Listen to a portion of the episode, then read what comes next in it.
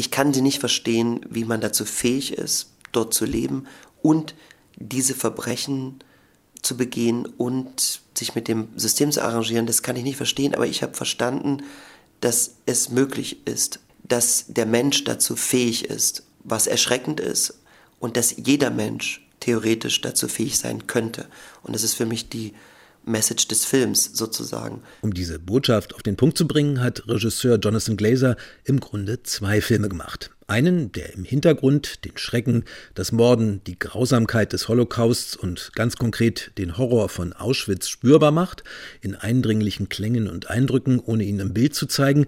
Der zweite Film, das, was man sieht, sozusagen, beobachtet den Alltag der Familie rund um Hedwig und Rudolf Höss, als würde man als Zuschauer heimlich dabei sein. Er hat es immer beschrieben als äh, Big Brother im Nazi-Haus. Und wir hatten ja zehn Kameras gleichzeitig aus verschiedenen Richtungen, teilweise versteckt. Wir haben manchmal auch Szenen parallel gedreht und haben dann im, in verschiedenen Räumen und haben dann manchmal die Kollegen und Kolleginnen in den anderen Räumen gehört. Ich fand es eigentlich total angenehm und luxuriös so zu drehen. Vor allen Dingen, weil es, weil wir auch keine technische Unterbrechung hatten, sondern immer durchgedreht haben, manchmal sogar anderthalb Stunden improvisiert haben.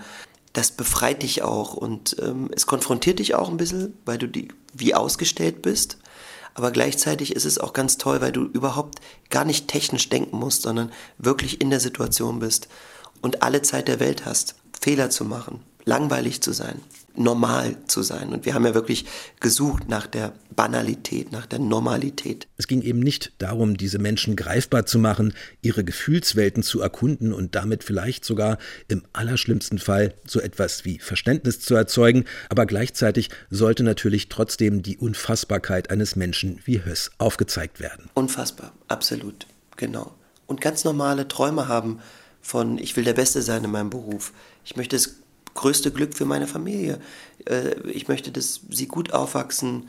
Das ist unvorstellbar, wie das überhaupt zusammengeht, sozusagen mit dem, Daddy geht zur Arbeit und dann bringt er Millionen von Juden um oder ist dafür verantwortlich, das zu organisieren. Aber letztlich, und das sollte immer wieder betont werden, auch wenn Friedel hier die Hauptrolle als Rudolf Höss gespielt hat, es geht nicht um Rudolf Höss. Christian Friedel.